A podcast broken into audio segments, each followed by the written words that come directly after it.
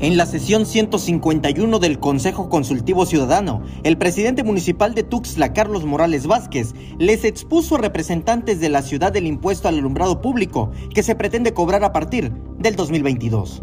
Y aprovechó para mandarle un mensaje a Felipe Granda, presidente de la Comisión de Hacienda del Congreso, quien es la instancia que debe aprobarlo. Está en manos del Congreso del Estado ahora. El presidente de la Comisión de Hacienda es Felipe Granda.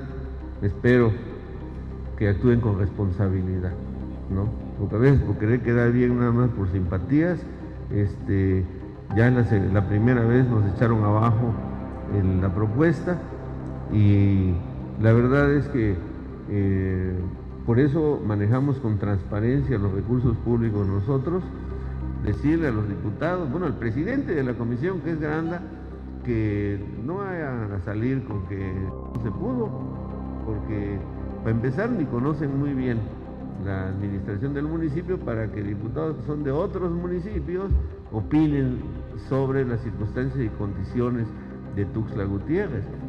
Pero finalmente son facultades que tienen y este, esperamos tener el respaldo del Consejo para que no vayan a salir con que se equivocaron. En la sesión a la que asistieron 30 consejeros, entre empresarios y representantes ciudadanos, el tesorero Carlos Agustín Gorrocino Hernández explicó de qué se trata este nuevo impuesto. Ya se encendió el alumbrado, ahora en el tiempo hay que mantenerlo y para mantenerlo se requieren recursos para que sea sostenible en el tiempo. También recordar, estas luminarias tienen que se instalaron tienen una vida útil. En 10 años, si no se le da mantenimiento correcto al alumbrado, se va a volver a pagar. Y en 10 años el municipio no va a tener dinero por la siguiente razón. El municipio va a enfrentar eh, una eh, presión de liquidez por el crecimiento de, el gasto, de, los gastos por salarios. Eh, me reservo el derecho de precisar cuánto va a ser porque todavía no termina el año para actualizar el dato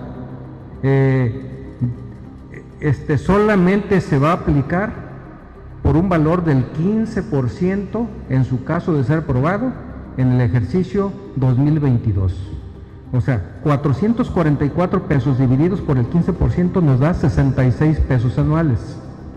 Y 66 pesos anuales dividido entre 12 meses nos da 5.5 pesos. ¿Cuánto vale una soda? ¿Cuánto vale una carga de un celular? En todo gastamos, pero nos cuesta un poco trabajo contribuir, contribuir con la ciudad. Los integrantes del Consejo Consultivo le dieron el sí al impuesto. Incluso el presidente de este órgano planteó enviarle una carta a Felipe Granda para exigir su aprobación. Eh, aprovechando lo que nos dice Mario, yo quisiera poner como punto de acuerdo el que este Consejo Consultivo envíe un oficio directamente a Felipe Granda y obviamente con copia a todo el Congreso sobre la solicitud de que se autorice esta, esta ponencia que está haciendo el municipio. También hablaron empresarios que expresaron su postura. Totalmente de acuerdo con, con ese derecho que tiene que pagar y lo hacen en otros estados de la República. Siempre hay que ver eh, el sistema como está a nivel nacional. Nada más una pequeña observación, si en dado caso es, es relevante.